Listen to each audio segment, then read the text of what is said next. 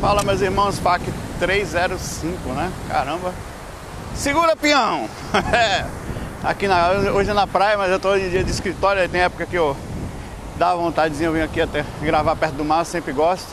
Mas sempre de costa pro mar, corro um risco horroroso, como falam por aí, diz que manjar pode vir te buscar. Segue a oferenda, vou em paz. Aqui na praia de Boa Viagem, fico olhando enquanto eu gravo se tem algum tubarão ali atrás. Que aqui são sim lugares que tem tubarão, engraçado né? Você imaginar que quem tá aqui, ali do lado de lá tem alguma coisa querendo. E tem o pessoal ali na boia ali, ó. Tem a galera que entra aqui, de vez em quando não se lasca. Vamos lá? Assistir o videozinho que eu fiz do, do, do Dub Smash, né? eu vejo gente morta. O pessoal achou uma graça, cara. Eu tô aqui na verdade sapato social pra aqui como é que eu tô na areia. Ei, lasqueira, um calor da porra, meu pé aqui vai chegar um chulé desgraçado não chegar em casa. Mas bora lá? Uma questão aqui. Alô, Saulo. Oba. Aqui é o Steve falando de Capitão de Campos no Piauí. Eita. Só uma pequena dúvida. Ontem estava nos estudos no Centro Espírita e me veio uma pergunta na minha cabeça e me lembrei de perguntar para você. Ah. A viagem astral é um fenômeno anímico ou mediúnico? Ou os dois? O que você me diz em relação a isso? Obrigado e falo pro Encostonito que estou mandando um abraço. Que gosto muito quando ele aparece. Não consigo nem fazer. Um abração aí no, do Encostonildo por trás. Por trás eu digo assim, no, no chakra, entendeu? Não nos básicos. É, a projeção astral é um fenômeno a, totalmente anímico. Porém, ela pode ser mediúnico. O que, que é médium? É intermédio. Você pode, por exemplo, há três dias eu saí do corpo, um espírito pediu para mandar um recado. Então, eu fiz um processo normal, é meu, mas eu usei também de mediunidade. O espírito me passou uma comunicação, eu trouxe de volta para outra dimensão. Logo, eu fiz o processo também da mediunidade. Então, você pode chamar a projeção astral um médio de incorporação, de, de um, como eles falam, né? Médio de. Como é que eles falam, rapaz? De. Enfim, tem um nome aí que eu não estou lembrando, daqui a pouco chega aqui, ou não, né? Ou simplesmente um projeto astral. Tem outras nomenclaturas por aí, né? De transporte, médio de transporte que eles chamam. E pode sim, viu? Funciona ah, dessa forma sim. Legal? Ah, vamos lá. Olá, Saulo. Eu sou Marcos de Curitiba, Paraná. Ah. Minha questão é a seguinte: no livro Legião de Robson Pinheiro é comentado sobre animais e criaturas quase pré-históricas que vivem no umbral e que não existem aqui na nossa materialidade. Eu queria saber se você já teve contato com alguma dessas formas de vida que são totalmente diferentes do que conhecemos por aqui e qual que foi a sua impressão se você viu essas coisas por lá. É isso. Abraço e até mais. Boa, amigo. Ah, pergunta boa. Na verdade, isso é uma coisa bem difícil, porque são muitas, digamos assim, níveis de evolução diferentes, ou digamos que sejam as mesmas consciências atingindo os níveis diferentes de percepção, de, de, de evolução de base do que estão vivenciando, de forma, e muda bastante. Né?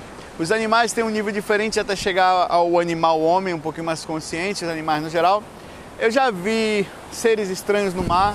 Tem um relato no viagemastral.com, digita lá seres estranhos no mar na busca em cima, e você vai ver um relato meu que eu sou puxado pelo mar e, e entro em contato com seres extremamente nervosos, em forma de baiacu, outro forma de peixe de alga, de cavalo marinho. Ao mesmo tempo também já vi seres nas ondas, já vi seres na natureza. É, já, sim, existem seres que não tem aqui. Né? Por quê? Não sei, não encarnam aqui, não sei por quê. Talvez eles fiquem sempre nessa semifrequência, talvez não precisem reencarnar ainda, ou ter, não entraram na necessidade, porque as evoluções são, são diferentes ninguém segue exatamente o mesmo plano. É, pode, pode, tem, pode ter planetas que a coisa seja totalmente diferente. Na dimensão material não vai ter nada. O cara chega lá e fala, ah, Júpiter não tem nada na dimensão material. Mas pode ter na espiritual, pode, ou no, sei lá, o astral de Júpiter, digamos assim, se é que é um plano astral lá. Não sei que tipo de veículos eles utilizam para um planeta gasoso, onde a matéria é gás, né? É, não sei se tem gente lá também, dizem que tem. Eu nunca fui em Júpiter, certo? Até tenho vontade de ir lá. É, algumas vezes eu me, eu me concentrei em ir e não consegui, né? alguma coisa não quer que eu vá lá ainda. Eu não, talvez não, não possa ir, sei lá, né? Me lasque se for para lá. Vamos lá. Bom dia. Enfim, questionando a sua questão, tive essas, esses contatos é, que eu falei, existem variações enormes de, de espíritos lá de lá, espíritos da natureza, elementais, espíritos do mar, espíritos do ar, espíritos de, da floresta. Então tem coisas que não encarnam aqui da mesma forma que que a gente. Eles não, eles não passam aqui exatamente do mesmo jeito que a gente, certo? Bom dia, Saulo Caldeirão. Meu nome é Marcelo, sou de Goiânia e queria que você falasse. Você falou, na verdade, no FAC 286 sobre a quarta frequência. Queria que você explicasse todas as linhas de frequências pra gente. Valeu, abraço. Caramba, isso aí vai dar um curso, mano. Não, eu não posso. Isso aí você vai ter que ver com calma, senão eu vou ficar no FAC todo só na sua questão, apesar de ser bem interessante. É, e, e, e, tem aquela coisa também do. Da. De, de, por exemplo, de cada lugar ser bem diferente do outro. Por exemplo, eu posso dar uma geral, assim, né? As primeiras frequências mais próximas da Terra, essa nós chamamos de frequência. A primeira frequência eu normalmente chamo de frequência troposférica, que é a mais próxima, a primeira frequência astral, ela é, em si, bem densificada você fica mais sutil do que aqui, mas você não pode voar tão facilmente. A pessoa pensa que pode, não pode. Você dá uns pulão nela, mas volta pro chão. Se você decolar da janela, normalmente você pode até cair, né? E, ou, ou cair ou ir voando e vai caindo, vai descendo. É uma frequência onde existe uma grande variedade, uma enorme quantidade de sujeira e lixo mental, onde as bagunças ficam por repercussão, por exemplo. Aqui no físico a gente está bagunçado, mas a gente chega na casa da gente, bota o móvel naquele lugar, bota o sofá no outro, calor da desgrama que está aqui, mas vamos continuar. Aí você bota o, a cadeira no, e, e, e, você vai arrumar, varre a casa. Lá as bagunças vão ficando em reação da bagunça física, como duplos ou plasmagens daquele local, é, e também em reação, em repercussão. Deixa eu botar aqui para me cobrir do sol aqui, tá pau. E, é, inventar a miséria dessa tem que aguentar, safado, né? É, e repercussão das plasmagens, das reações, das irradiações mentais de nós seres humanos. É, logo na segunda, inclusive nessa frequência, são as frequências onde também ficam os obsessores eles te acabam inteiro para chegar perto da gente fisicamente falando, porque ali ficam os espíritos mais densificados, mais desequilibrados, é, onde sofrem bastante por estar em frequências tão bagunçadas mentalmente falando. É um extremo de loucura e dificuldade de concentração e de diminuição de, de percepção mental, como é aqui. Por exemplo, você tem dificuldade extrema de concentração aqui no físico, pensamentos que vêm ruim para lá para cá, porque esse é o que irradia no geral da nossa sociedade. Aí na segunda frequência já melhora um pouco, mas na segunda frequência ela já não tem acesso ao corpo físico, mas os espíritos na segunda frequência conseguem ainda obsediar as pessoas daqui através de radiações mentais e observações quando a ligação obsessiva é muito forte. Eles conseguem ver o que você está vendo, sentir o que você está sentindo e são, são normalmente onde ficam aprisionados os espíritos desequilibrados, onde ficam as zonas, onde ficam os umbrais mais pesados, ficam na segunda frequência. Os vales né, dos suicidas, vales, enfim, de todos os tipos e ficam na segunda frequência.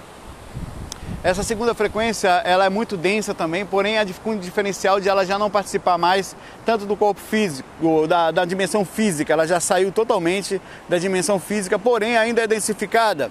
Mas pelo fato dela sair de perto da necessidade de você, por exemplo, fazer um celular desse, eu preciso pegar os componentes, montar tudo. Mas lá é só pensar, na primeira dimensão troposférica, o pensamento, a plasmagem quase que não funciona, a não ser que seja feito em massa, pela uma galera muito grande ou uma força mental muito forte. Tem espíritos que têm essa força mental de plasmagem muito forte e conseguem assim fazer. Na partir da segunda frequência, você já consegue criar telecinesia, o projetor já consegue voar mais fácil. Estou falando de mim, né? Os espíritos também conseguem. Mas, porém, é, existe já ali toda a máfia espiritual, normalmente fica concentrada na segunda frequência.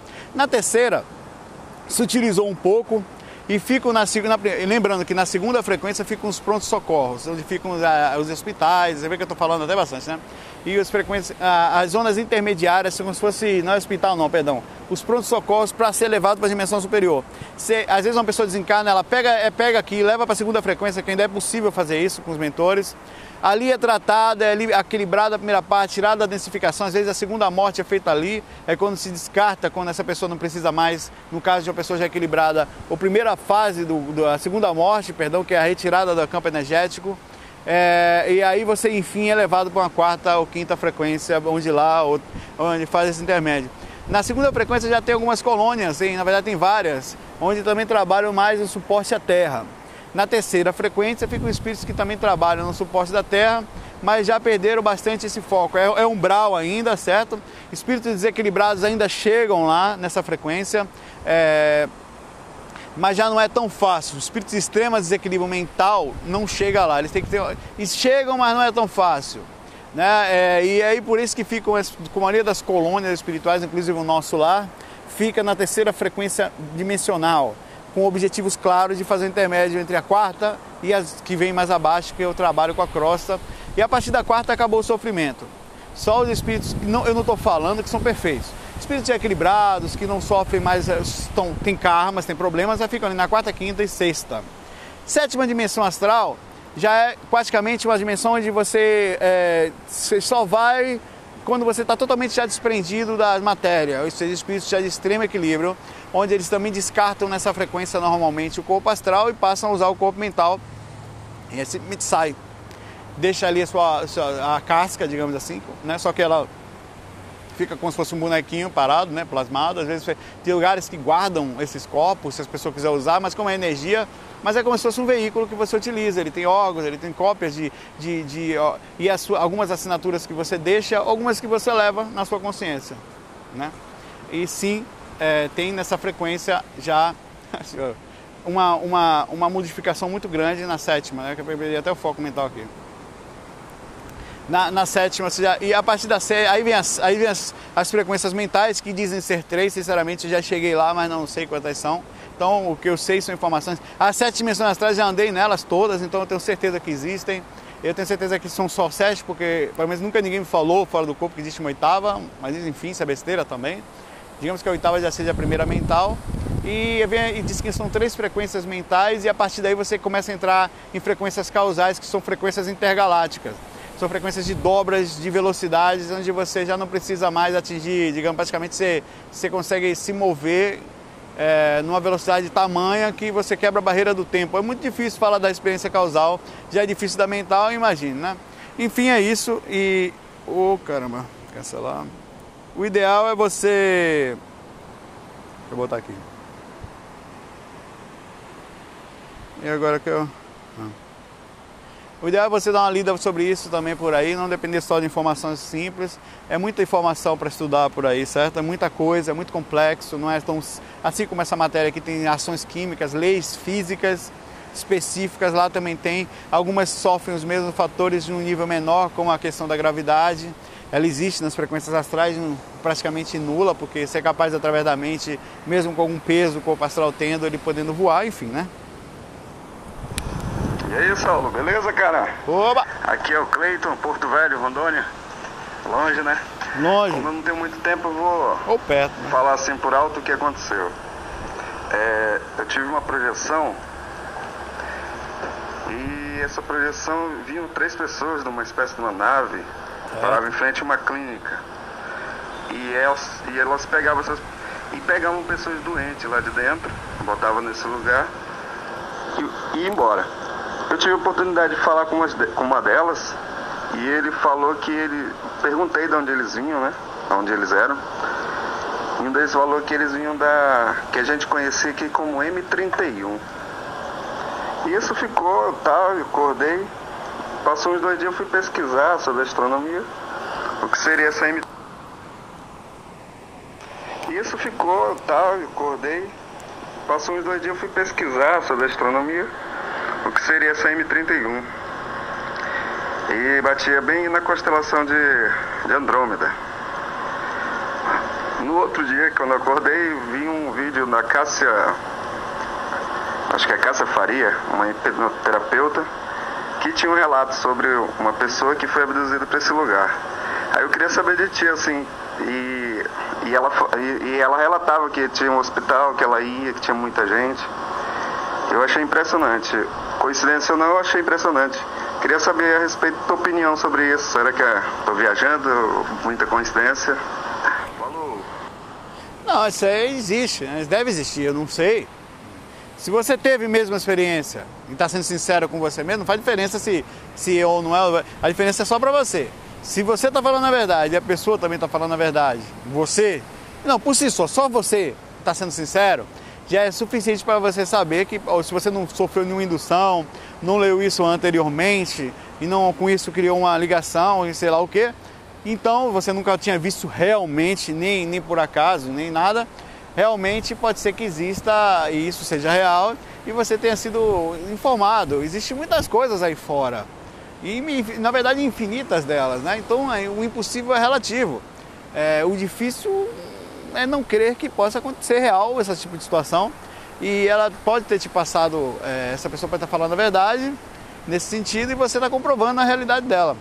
E isso é fato, e são coisas que, que você, é, assim como a pessoa que vai se viver em experiência fora do corpo, é, vivências fora do corpo, ela vai com o tempo criando essa, é, essa quantidade de relativas verdades, entre aspas, sempre você vai estar questionando, mas você vai tirando, vai ficando quase que verdade para você. Por que, que eu falo quase? Porque você sempre tem que duvidar. Porque senão você pode estar viajando na maionese e não saber. Eu nunca me permito ir muito fundo naquela coisa do. Né? De, de me perder assim sem pensar direitinho. Deixa eu ver aqui, vamos pegar a câmera. Deixa eu pegar uma questão aqui do site, certo? Motivação. O Yuri Lima manda a questão pra gente. Saulo, se possível, gostaria que tirasse minha dúvida. Eu tenho um filho, de, um filho de dois anos, quase três, que inclusive o nome dele é Saulo, deve ser lindo.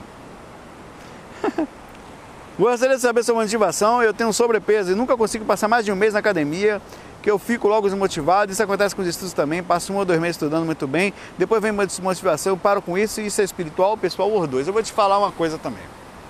É, é, eu, eu também tinha e tenho vários pontos nesse sentido.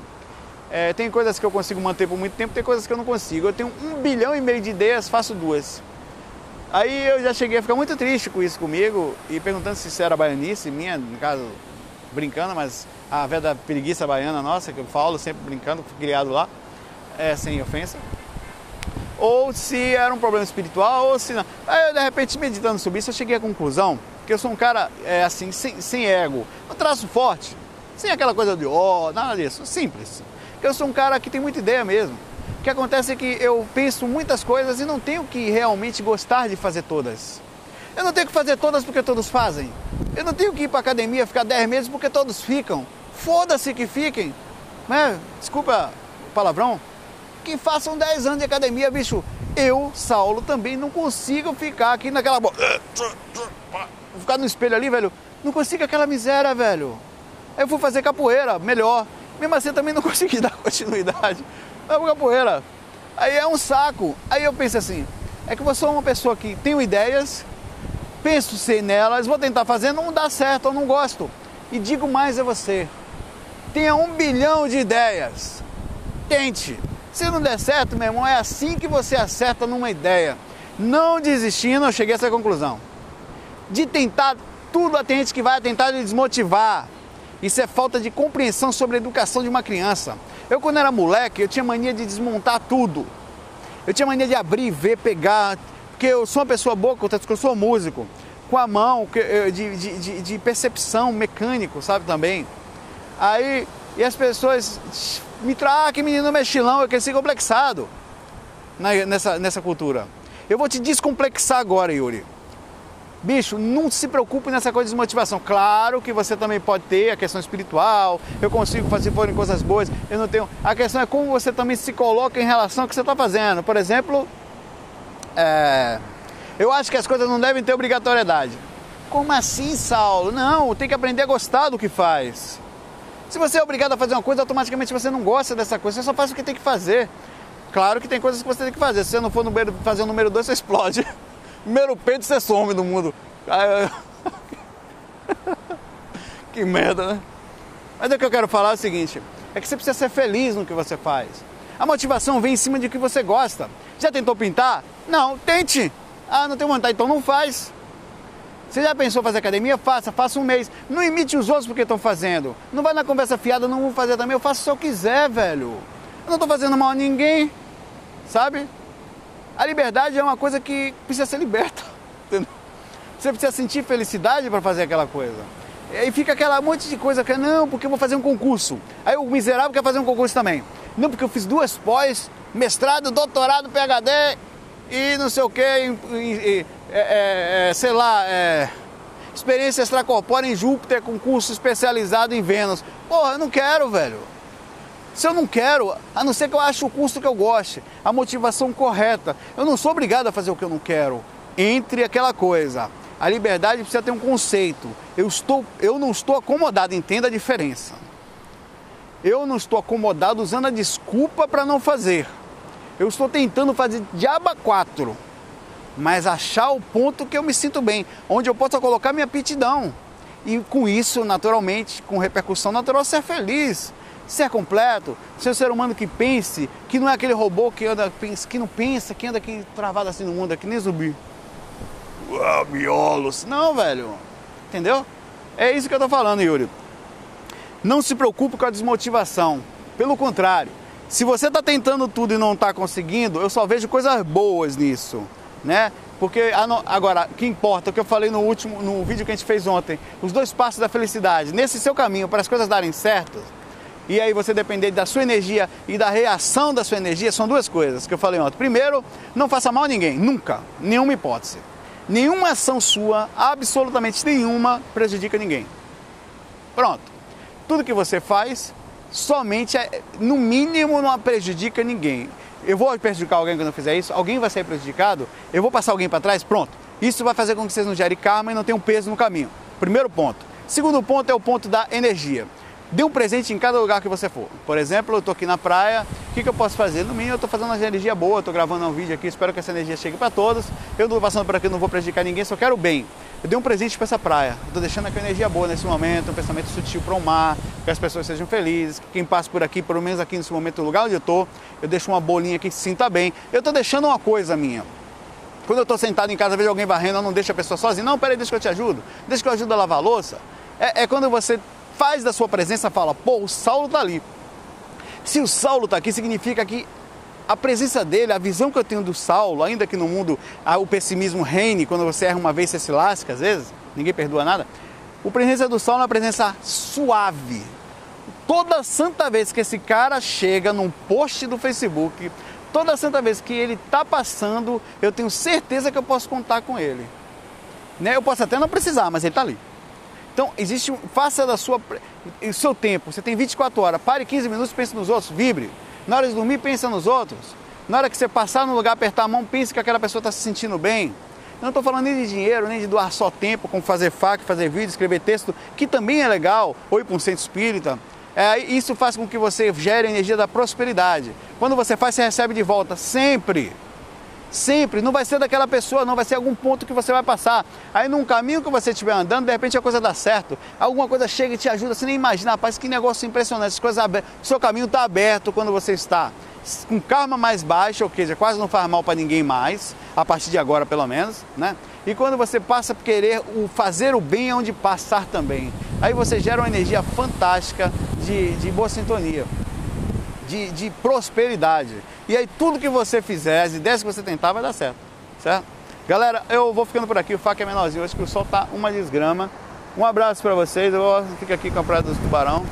Vou procurar um bonezinho, uma cadeirinha para gravar aqui. FOI, fui!